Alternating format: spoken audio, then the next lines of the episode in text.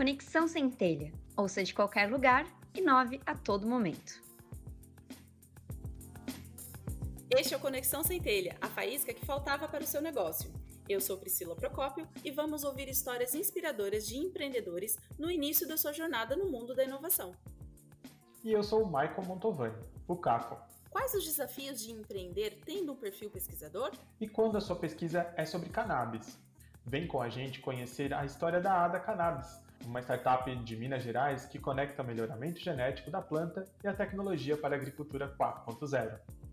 E se você tem uma ideia inovadora, a segunda edição do programa Centelha está rolando. Acesse programacentelha.com.br e saiba mais. Vamos lá a todos. Como vocês já sabem, o Conexão Centelha está recebendo aqui empreendedores contemplados na primeira edição do programa. E nesse episódio, nosso convidado especial é o Sérgio Barbosa, que é o CEO da Ada Cannabis, uma empresa que surgiu para sanar a deficiência por tecnologias que deem suporte para a produção nacional de cannabis medicinal e industrial. E agora a gente vai conversar um pouquinho e conhecer essa história, né? Entender como é que o Sérgio está lidando aí com, com esse desafio empreendedor e contar para a gente como é que o Centelha também contribuiu para o desenvolvimento dessa empresa. Sérgio, seja muito bem-vindo e obrigada por estar aqui conosco hoje. Obrigado, Priscila. É um prazer poder falar com vocês e espero poder contribuir um pouquinho com essa experiência no programa para os novos empreendedores aí que estão por vir.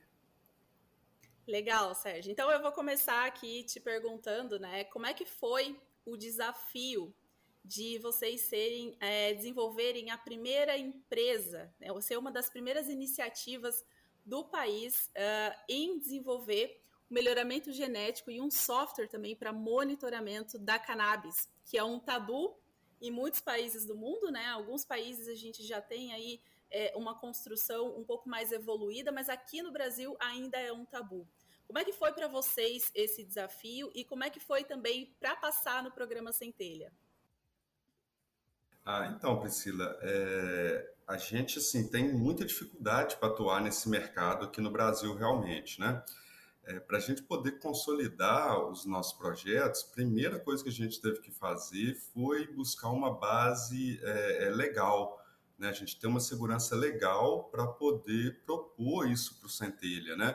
Porque por mais que é um projeto que tem um potencial muito grande, né? Um mercado com grande potencial, mas se a gente não, não, não oferecesse uma segurança né, para quem está selecionando a gente, que esse projeto é, possui viabilidade de ser executado né, e não apenas planejado, é, então acho que esse foi o primeiro passo, né, a gente trabalhar com uma base legal para que pudesse dar segurança que o projeto ele pode ser executado é, e isso foi um trabalho que a gente sim, já vem construindo há muitos anos, né? É, da nossa equipe, assim, eu já estou propondo essa pesquisa com cannabis na universidade. Eu comecei em 2016 e só em 2020 que a gente conseguiu uma autorização para realmente começar os cultivos.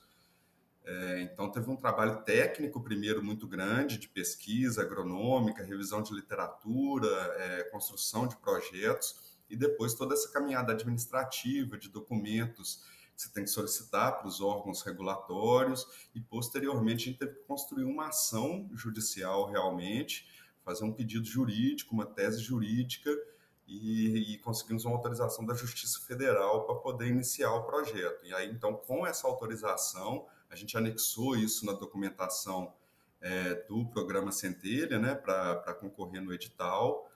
É, e acho que isso foi um dos diferenciais para a gente conseguir né, o sucesso no programa, porque embora, é, como você falou, em outros lugares do mundo essa tecnologia da cannabis ela já está bem difundida, já é um mercado que está consolidado em países como Estados Unidos, Canadá, Israel, Alemanha, China.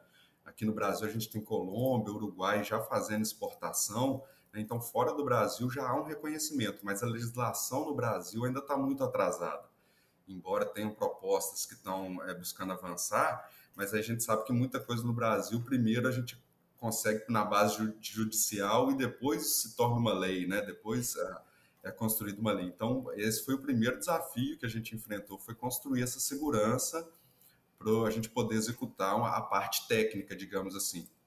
Uhum, legal, legal. É, como você comentou, então é um projeto aí de pesquisa, né? Então a, a equipe de vocês ela é composta por pesquisadores, e aí vocês foram caminhando nesse desenvolvimento em laboratório para que é, em determinado momento vocês fizessem então essa virada de vamos colocar esse produto no mercado. Como é que foi essa transição, né? Vocês lá pesquisando esse melhoramento genético, pesquisando é, esse desenvolvimento desse software, como é que foi para a equipe da ADA é, fazer, é, é olhar para esse produto e pensar, vamos monetizar isso, vamos levar isso para o mercado? Qual foi a visão de vocês nesse sentido?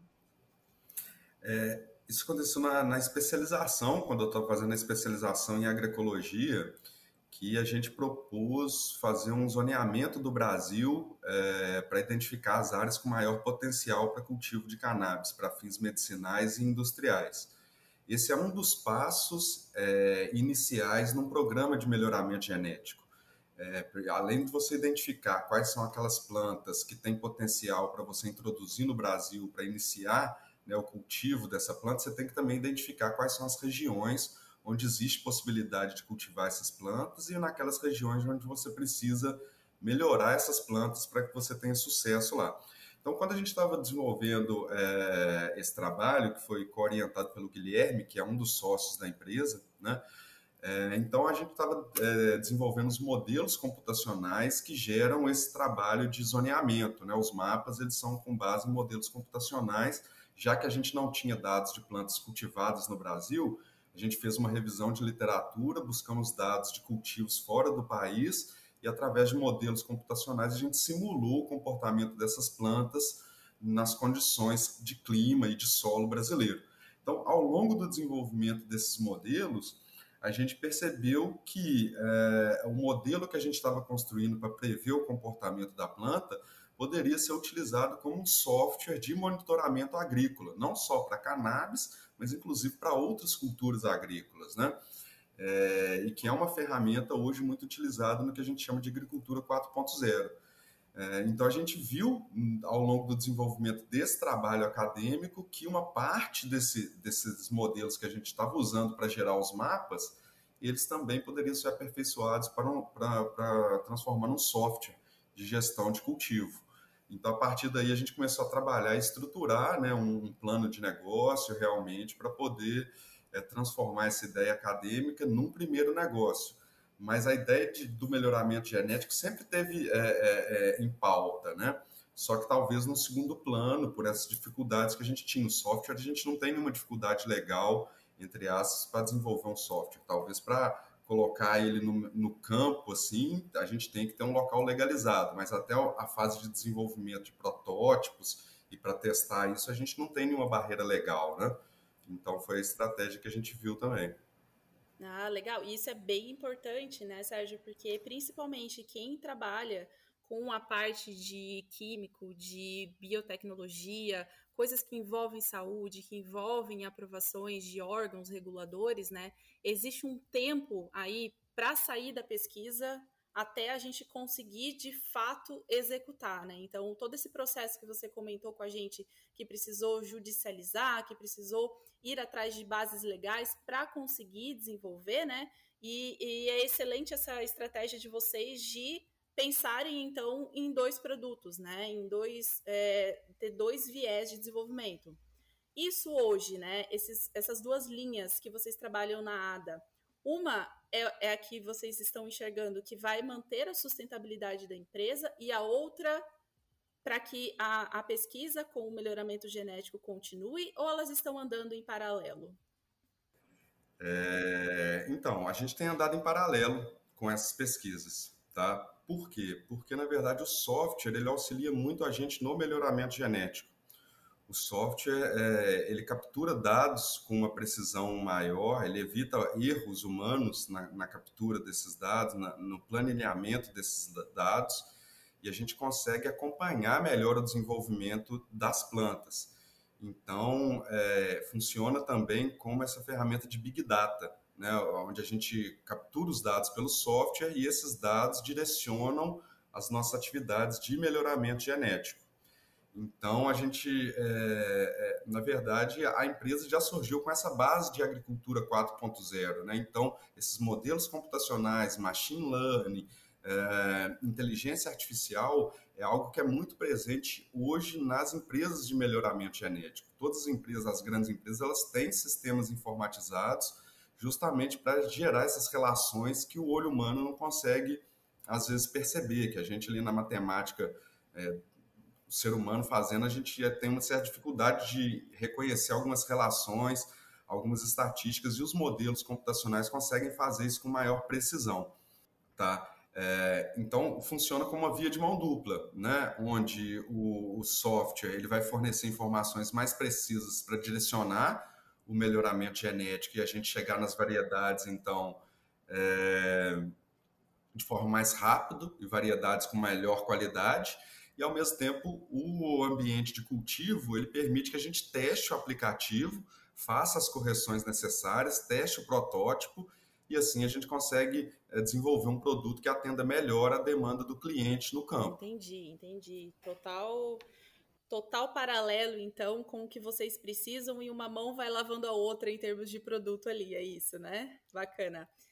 Uma das maiores dificuldades que os empreendedores, né, que principalmente os pesquisadores que têm um projeto bastante robusto e no caso de vocês que envolve também uma questão de aprovação, uma das maiores dificuldades que os empreendedores têm é esse direcionamento de esforços, né? Porque existe a partir do momento que a gente traz a inovação lá do laboratório de pesquisa para o mercado, a gente começa a trabalhar com outras variáveis que é a variável da administração da empresa, a variável financeira, é a questão ali da gente colocar esse produto no mercado quanto antes para a gente garantir a sustentabilidade financeira da empresa e também o seu crescimento, né? Como é que foi essa mudança de chave para vocês, de pesquisadores para empreendedores? Quais foram os maiores, quais foram e quais estão sendo os maiores desafios? O primeiro desafio, Priscila, é porque a gente vem realmente da área acadêmica todos os sócios eles são egressos da universidade pública, né? É, embora sejam áreas complementares, né? A gente tem engenheiro florestal, a gente tem engenheiro agrônomo, a gente tem cientista da computação, a gente tem advogado, né? É, mas a gente não tem ninguém da nossa equipe tinha uma experiência empresarial, né? Ou de ter família que, que tem empresa, então esse esse contexto empresarial não era muito a nossa realidade. É, e isso é, é, uma dificuldade, né? Você saber como montar um negócio, como estruturar um plano de negócio, análise de mercado, viabilidade de produto. Até os termos a gente não conhecia, né? O que, que é um produto minimamente viável, né? É, então, assim, é, esses, até o vocabulário, assim, era algo bem distante da nossa realidade. É, e aí depois, para você ter que trabalhar com gestão de pessoal, é, contratação, é, planilha de pagamento financeira, com fluxo de caixa, é, marketing, comunicar, né? É, essa parte assim é uma é outro mundo para a gente, né? Embora sempre tenha alguém que tenha um pouco mais de afinidade com uma área ou outra, então a gente acaba direcionando aquela pessoa para no início assim é a gente cruzando e correndo para cabecear, né? Todo mundo fazendo tudo, mesmo assim, literalmente fazendo tudo. Então, as capacitações do programa Centelha e de outros programas que a gente participou ajudam muito a gente nesse momento inicial. Mas chega num determinado ponto que não dá mais para a própria equipe ficar fazendo aquilo ali que não é a nossa área específica, porque a gente não simplesmente não é a nossa formação, não é a nossa competência. Os programas ajudam muito a gente a suprir essa demanda inicial, mas muito também para a gente identificar quais são as competências e os valores de que a gente precisa trazer para a equipe para aquela determinada área específica. Então, assim, hoje a gente, a nossa comunicação, o nosso marketing é feito todo pela nossa equipe. A gente tem um colaborador que é um estudante da comunicação, é, mas é estudante ainda. Então, a gente já sente o momento que está na hora da gente trazer um profissional ou terceirizar alguma parte de alguma coisa, porque a coisa vai crescendo, vai criando volume, um corpo que a gente tem que ficar focado ali no desenvolvimento do produto ou na estratégia do desenvolvimento do, do negócio, do plano de negócio, mas na tomada de decisão não dá mais para a gente ficar é, por conta de todas as atividades, sabe? Mas como um norte inicial, as capacitações são muito importantes porque a gente que vem do meio acadêmico não tem muito pouca noção do que, que é uma estrutura empresarial e, e para quem não é da área de comunicação, marketing, a gente também não tem muita noção de como que a gente vai lidar com isso. No cenário da cannabis, então, é ainda mais complicado, porque é, tudo é barrado, tudo que a gente tenta divulgar não pode, o Instagram não deixa, o Facebook não pode, o YouTube não aceita. Então, é muito complicado e para quem não tem experiência, então, nessa área de comunicação, ainda o, a complexidade ainda fica muito maior. E a gente tem que lidar com o setor regulatório, Anvisa, MAPA, muita coisa que é administrativa e não é muito a nossa área de maior competência. A gente é bem pesquisador mesmo, né? Então, construir essas outras competências, esses outros skills, assim, é um, é um desafio para quem quer empreender. Eu dizia que é quase uma jornada de autoconhecimento, né? Eu falar assim que enquanto você vai estar tá se descobrindo quanto empresa, é aquela trajetória quase humana, né? De se, de se conhecer enquanto você empreende. É bem interessante. E o legal, o gancho da comunicação, porque era essa minha curiosidade maior, assim. Porque tem vários, vocês ganharam destaques, né? De, de empreendedor, de empresa, até ali no cartão de visita de vocês, alguns destaques. Mas é, queria saber como é que foi para vocês criar a, a imagem da empresa de vocês e mesmo mantendo a palavra cannabis, que seria um, um, um, a maior barreira de vocês em, em, em, ter investimentos ou até crescer por conta da palavra e o preconceito que se tem ainda. Como é que foi para vocês a construção da imagem da empresa para poder saber né, aonde conseguir investidor, como continuar a, o, tra o, trabalho de empreender? Sim, Caco. É, acho que o, o diferencial foi a gente não. Não é que a gente não se importou, a gente sabia desse estigma negativo da cannabis, né, dessa barreira moral da cannabis, mas a gente sabe também do potencial que tem por trás. É aquela história que é, quem chegar primeiro vai beber água limpa. Então, quem tiver coragem de enfrentar essas barreiras ali e conseguir colocar sua marca no mercado, a tendência é de que quem chega primeiro realmente né, se consolide. Então, é, a, a, ideia de trazer a cannabis no nome era realmente para que a gente pudesse diferenciar de outros negócios de tecnologia, de, de outras agritechs e deixasse claro onde é que a gente, onde que a gente pretende atuar.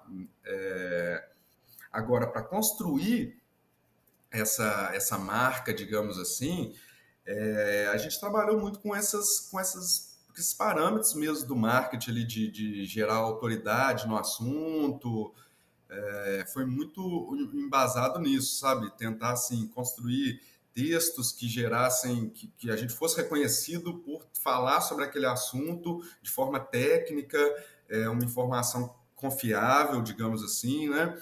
É, a gente também é, conseguimos participar de algumas... Ah, alguns eventos que deram essa visibilidade para a gente. É, eu participei na Câmara dos Deputados Federais de duas audiências públicas, é, o diretor jurídico também participou de audiências públicas, e a gente faz, construir esses, esses trabalhos técnicos, esses conteúdos técnicos, o relatório que a gente fez sobre o zoneamento, então isso chamou, despertou a atenção da revista Globo Rural, e isso, a, a gente aparecer na capa, da, né, na reportagem de capa da Globo Rural de 2019, deu um, um foi onde deu o, o start realmente para o impacto, e isso abriu muita porta. É, então a gente aproveitou isso para assim, tentar realmente gerar uma autoridade no assunto, tentar construir, é, fugir um pouco do que se fala muito em blog sobre o assunto e tentar ir um pouco nessa parte técnica para que a gente fosse reconhecido não só como quem fala de cannabis, mas quem está abordando a coisa por um olhar. A gente separou, teve cuidado de não assim é, misturar os assuntos, né? A pauta que a gente estava querendo levar era a pauta da cannabis medicinal, da cannabis industrial e, e contribuir para que a gente discuta o assunto da política de drogas, às vezes que realmente precisa ser revista no Brasil mas a gente enxergava como momentos diferentes, né? Se a gente misturasse esses assuntos naquele momento e levasse a, imagem da empresa como se a gente estivesse tentando mudar uma política de drogas e legalizar o uso adulto da cannabis, isso poderia influenciar negativamente na nossa proposta principal, que é o desenvolvimento de tecnologia. Então a gente tentou explorar essa imagem da cannabis, sim, deixar claro qual que é o nosso mercado, construir uma autoridade em cima desse tema, mas sempre deixando claro em qual mercado que a gente estava atuando, para a gente não correr o risco justamente dessa barreira moral, desse preconceito que existe sobre o tema e quem sabe assim de uma forma indireta a gente consiga contribuir para que esse assunto né, é, é, seja tratado em outros, em outros ambientes como está sendo tratado. Então a gente acredita que de uma forma indireta a gente contribui para que é, mantendo essa postura clara de que a gente fala sobre cannabis, mas falando de uma forma séria e técnica, a gente acaba contribuindo para derrubar um pouco essa barreira moral que dificulta outras iniciativas nesse sentido. Não, eu só ia comentar aqui, não é à toa que a China tem um, um alto investimento em, em, em pesquisa e plantio, né, para produção de tecido até, né, com, com a cannabis, né.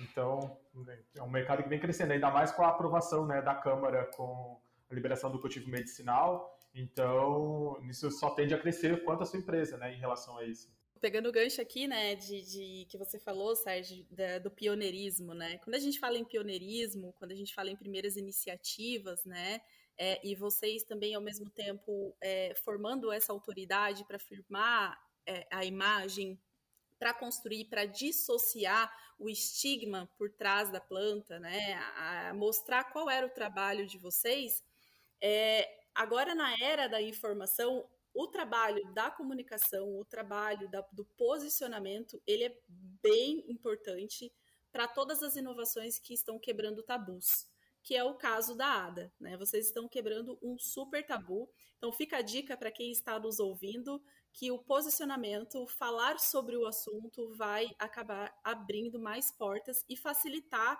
a, a chegada desse projeto, dessa inovação com, com uma maior uh, factibilidade, né, digamos assim. E aí, é, eu tenho uma. Outro dia eu ouvi uma, uma frase sobre inovação que se você tem certeza absoluta que aquilo vai dar certo, você já está atrasado. Então, quando a gente fala de inovação, a gente não pode ter certeza, a gente tem que se jogar, né? Que foi o caso de vocês um pouco, né, Sérgio? Vocês é, com todas essas barreiras, com todos esses tabus, vocês acreditaram na ideia de vocês, acreditaram no projeto, na competência da equipe de vocês e começaram a formar essa autoridade, né? Para quem está quebrando o tabu, para quem está desenvolvendo aí inovações que quebram tabu, que trazem conceitos não muito discutidos ou que existem estigmas por trás, qual, qual que é a dica que você deixa, assim, enquanto empreendedor, enquanto pesquisador, para que as pessoas consigam também formar autoridades e abrir espaços para esses assuntos? Eu acho que a gente tem que ser perseverante, mas não pode ser muito cabeça dura. A gente tem que tem hora que a gente tem que dar um pouco o braço a torcer, sabe assim, deixar algumas é, é, emoções de lado, digamos assim, e ser estratégico no que, que a gente vai falar, onde que a gente vai falar. Porque em vários momentos a gente tem vontade de chegar e falar assim, não, mas vocês estão tudo errado, vocês são um bando de careta, como é que vocês ainda não aceitaram essa como ideia? Assim? Eu sei o que sabe? eu tô falando. E, e, mas, mas, às vezes você está falando para um super pesquisador, um pós-doutor, um cara assim super renomado, que já abriu porta para muita coisa, né? Que assim, que tem uma visão muito aberta, mas que para alguns assuntos ainda é, é, o assunto é tabu. Então, saber o que colocar no, no momento certo, eu acho que é um, é, é um desafio, né? É, hoje mesmo eu estava vendo uma discussão, né? O pessoal falando, ah, mas ficar usando hoje em dia o termo cannabis está substituindo o termo maconha, e isso é uma estratégia do capitalismo, das empresas e que, que não sei o quê.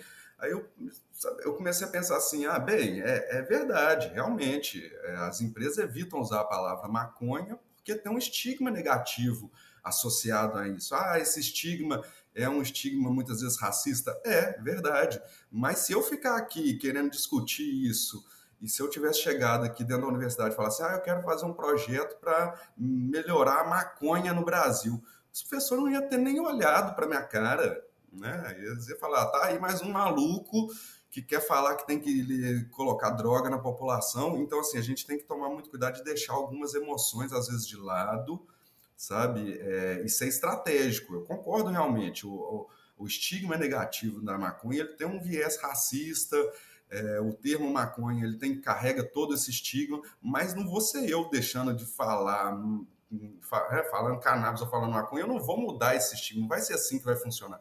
Eu acredito muito mais que a gente tem que usar isso com certa inteligência. Às vezes, se eu deixar de falar maconha e falar cannabis, os professores vão abrir a porta para mim, eu vou conseguir apresentar o meu trabalho para eles, eles vão ver que o trabalho está bem embasado, que é um trabalho técnico, que é sério, e a partir dali eles vão abrir porta para a gente poder falar desse assunto é, com mais tempo de fala, né? É, enfim, a gente tem que ter uma estratégia para falar desses assuntos polêmicos, porque senão a gente acaba fechando porta antes mesmo de você conseguir falar o que você tem que falar.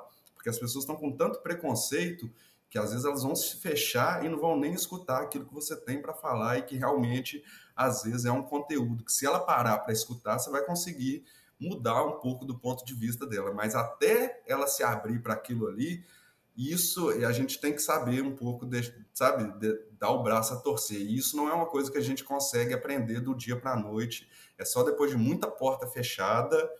Depois de muito trabalho, né? E, e, e essa, essa, é uma das é. características, na verdade, das startups e dos projetos inovadores, né? É, a gente tem que ouvir 100 nãos para depois chegar o sim, né? E a perseverança, ser empreendedor é ser perseverante, né? E quando a gente está falando de quebra de tabus, de, de um projeto que vai trazer aí é, essa inovação, que, que é o caso de vocês, né? A perseverança, ela precisa ser ainda mais forte, né? Além de, da perseverança natural de todo empreendedor, ainda tem a perseverança dessa quebra de tabus de abrir essas portas de fato, né? E, e falando em termos de empreendedorismo, né? É, os programas de inovação hoje a gente hoje o Brasil ele está é, bastante está se consolidando, né? Como um ambiente propício aí para o surgimento de inovações, surgimento de startups. Existem programas, tem toda a trilha de inovação que está dando apoio para fazer isso acontecer. A ADA ela está incubada no Parque Tecnológico da Universidade Federal de Viçosa, né? Qual que faz muita diferença? Como é que foi para vocês, por exemplo, participar de um programa Centelha que oferece é, o primeiro impulso, né, para vocês transformarem esse projeto em um negócio. O que, que impactou para vocês? O que, que foi mais importante nesse processo? Priscila, acho que alguns fatores foram muito importantes para a gente. O Centelha ajudou em muita coisa. É, assim, a primeira coisa é, é, é, visibilidade. Você falar que seu projeto foi aprovado é, num edital de, de inovação, né, que você está recebendo um recurso que vem do governo federal, isso te, te habilita, né? te dá uma habilitação, é um diferencial. Né? É, falando em valor de negócio também, né? Então, por exemplo, a nossa empresa a gente conseguiu a captação de um investidor anjo no final do ano passado. Eles fizeram um aporte financeiro. É, se a gente soma o aporte financeiro deles com o aporte financeiro que é não reembolsável do Centelha, a gente agrega muito valor ao negócio, né?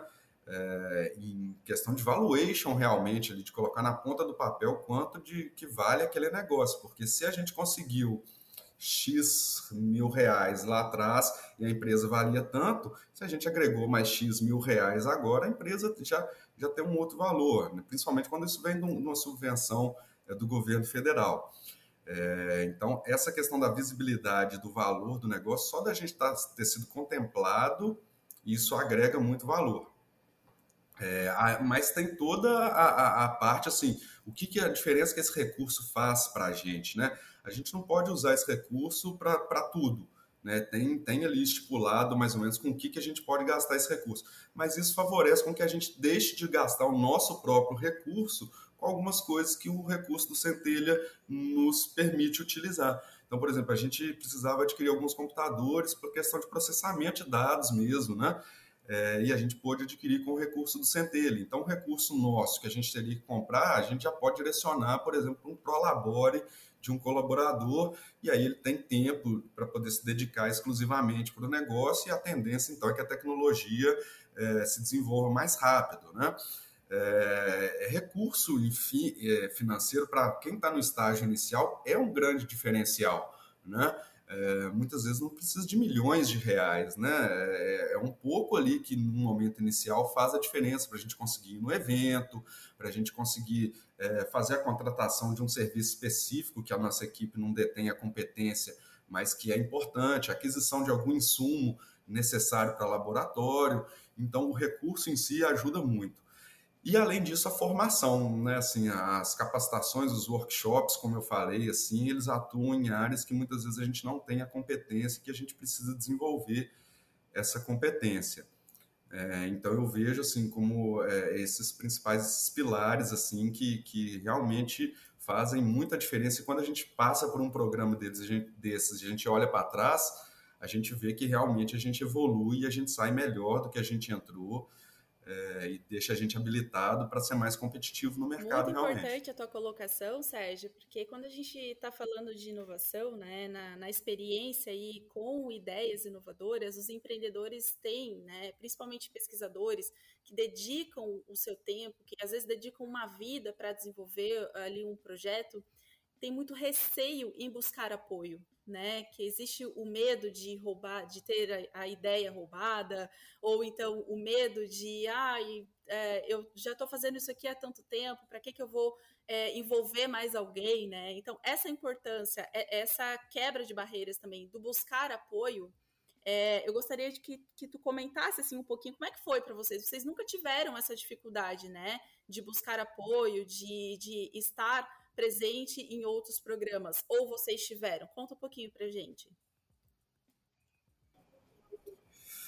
Eu acho que o Brasil está mudando um pouco, né, Priscila, essa questão da inovação. Né? A inovação, durante muito tempo, ela ficou focada só dentro da universidade. Né? Então, eram os professores, os pesquisadores, quem tinha, quem tinham a obrigação, muitas vezes, de inovar, né? de desenvolver projetos de pesquisa, só que muitas vezes a gente sabe que o professor ele já está ali numa situação um pouco mais confortável, né? Depois de alguns anos ali que ele está num cargo público, ele já, né, ele já desenvolveu, já inovou bastante, já colocou coisa nova ali, ele vai assim perdendo um pouco daquele espírito, né? É, de continuar com aquela gana de, de, de, inovar, e ele muitas vezes não precisa, ele já está ali naquela estrutura onde ah, vem o recurso do projeto aqui, ele já sabe como ele vai manusear isso, e aquela lógica se mantém de uma forma muito fácil, às vezes muito confortável, né? Porque ele não tem obrigação de ele tem obrigação de prestar um relatório depois lá e de quantos artigos foram publicados, e às vezes no mesmo projeto ele fatia aquilo ali em 10 artigos e vai se mantendo, né? Agora, o, o, quem quer inovar e colocar o produto no mercado não é assim, né? Não vai ser 10 pesquisas que eu botar na BBT, isso aí não vira inovação, não vira produto e não vai pagar a minha conta. Então a gente tem que, não pode se dar o luxo de não pedir ajuda. A gente está de olho em toda a ajuda possível. A gente quer que tenha mais ajuda e muitas vezes a gente vê que esse tipo de ajuda ela pode ser mais eficiente, né? Porque uma, uma startup, um empreendedor, ele tem o objetivo de colocar produto no mercado, não de colocar publicação na, na biblioteca. É, ele precisa fazer a pesquisa, ele precisa fazer a ciência do mesmo jeito que precisa ser feito para fazer o artigo, só que o objetivo dele não é ficar fazendo currículo hum, lá no Lattes, o objetivo dele é fazer um produto. Então, isso para a sociedade, eu vejo que é muito mais eficiente a aplicação do recurso, porque a empresa ela quer colocar um produto no mercado, ela quer vender, ela quer fazer algo que é útil. E então, assim, para a gente, a gente precisa, é porque a gente precisa do recurso, por isso que a gente pede.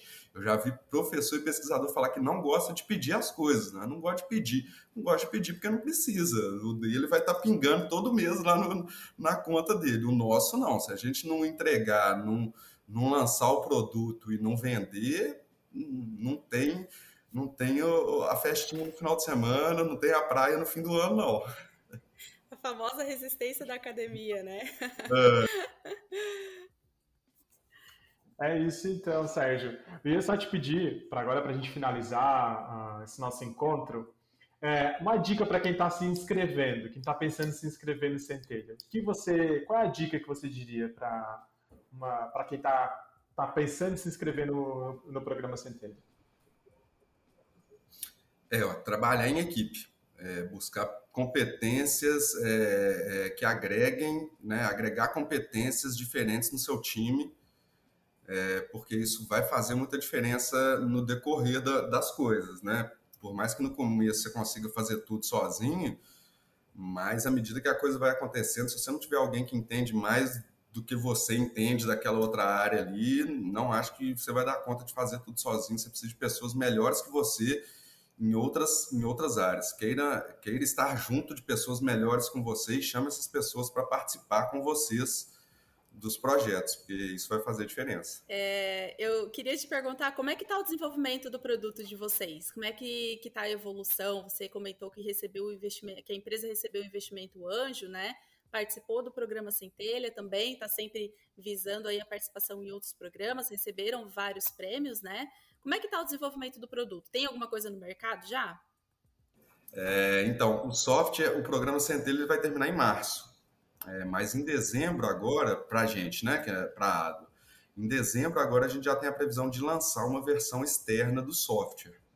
A gente já usa, então o software já evoluiu muito desde que a gente entrou no programa Centelha, a gente já consegue utilizar ele no dia a dia, nas nossas rotinas aqui de pesquisa, mas a gente ainda não lançou para uso externo porque a gente está validando algumas últimas ferramentas, né?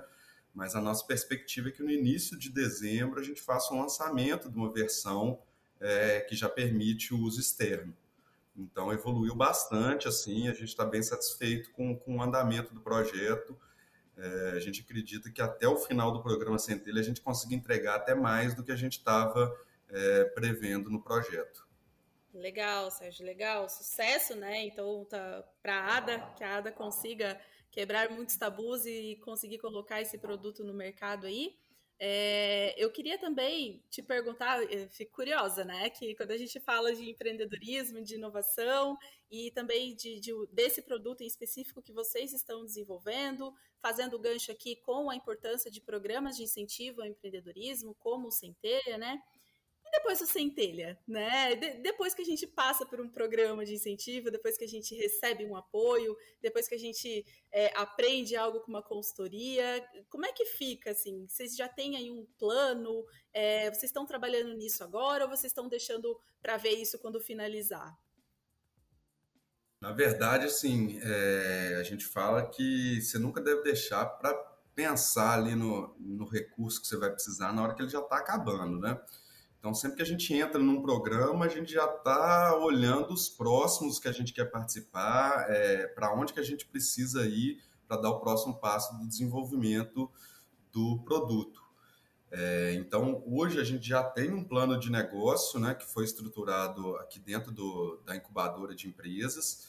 E, então, a gente já está buscando agora passar para uma segunda etapa. É, a gente deve abrir uma segunda rodada de captação de investidores é, uma rodada semente, né, um série A, é, porque a gente quer expandir as nossas atividades, mas para isso a gente vai precisar de mais recursos também. Então, assim, a gente sempre está pensando nos próximos passos. Agora, a nossa ideia é colocar essa versão no mercado e escalar, tentar colocar ela para fora do Brasil, talvez, né? A nossa a nossa perspectiva de, às vezes, a gente já está com alguns contatos fora do Brasil que tem interesse em, em, em testar o software. Então, a, terminando o programa Centelha, a gente continua nosso, nosso planejamento, que é o melhoramento genético. O software, na verdade, ele vai ser uma ferramenta para auxiliar esse melhoramento genético. Então, a gente continua seguindo ali, né, mais ou menos, o que a gente traçou no nosso plano de negócio, que é o foco desenvolvimento de variedades de cannabis para serem cultivados futuramente no Brasil. E ao longo desse programa, do programa Centelha, a gente também viu possibilidade de desenvolvimento de novos produtos. Então, a gente já está com um projeto novo agora também, para um novo produto. É, então, a gente está com boas perspectivas de continuidade e de expansão das atividades, né? Coisa boa, isso tudo em meio a a, a, esse processo né, de transformação de pesquisador para empreendedor e esse monte de coisa acontecendo ao mesmo tempo, né? É vida longa a ADA, né? Então, e a gente quer saber, né? Se alguém quiser conversar com vocês, se alguém quiser trocar uma ideia, entender como é que foi, como é que está sendo a experiência de vocês nesse processo, quais são os canais que eles podem te encontrar, podem encontrar os integrantes da sua equipe? Ó, a gente está nas principais redes sociais, né? A Ado está aí no Instagram, Facebook, é, LinkedIn, é, então só procurar para a gente aí consegue encontrar, é, ou tentar entrar em contato com a gente direto também nas redes sociais aí, a nossa equipe está todo mundo aí nas redes sociais, acho que lá no, na página do Centelha tem, deve ter algum contato do pessoal, ou se quiser entrar em contato direto no perfil da ADO, manda uma mensagem lá que o pessoal sempre responde, encaminha para a área responsável, ah, tô, precisando falar mais sobre determinado assunto, manda um e-mail lá no nosso e-mail geral ou uma mensagem no Instagram, o pessoal sempre direciona, ah, tem um projeto específico preciso falar com o Sérgio, preciso falar com o Guilherme. Então, o pessoal sempre direciona e fica fácil da gente atender a todo mundo aí. Beleza. Ah, as redes vão estar aqui descritas no, no episódio depois. E aí, para quem quiser entrar em contato com vocês. Muito bom. Sérgio, foi um prazerzão falar com você. Para quem está ouvindo a gente, fique ligado então no nosso próximo episódio do Conexão Centelha para ouvir histórias como essa do Sérgio, de empreendedores, pesquisadores que estão tentando colocar a sua inovação no mercado, estão tendo sucesso nisso e com certeza tem muitas dicas para dar aí para todo mundo que está entrando neste mundo. Sérgio, obrigada, foi um papo muito legal e espero vê-lo em breve. Obrigado, gente, foi um prazer participar, viu? E muito sucesso aí para vocês e também para os novos empreendedores aí. Obrigado. O Programa Nacional de Apoio à Geração de Empreendimentos Inovadores, o Programa Centelha, é uma iniciativa promovida pelo Ministério da Ciência, Tecnologia e Inovações, o MCT, e pela financiadora de estudos e projetos, FINEP, em parceria com o Conselho Nacional de Desenvolvimento Científico e Tecnológico, o CNPq, o Conselho Nacional das Fundações Estaduais de Amparo à Pesquisa, CONFAP, e a Fundação CERT.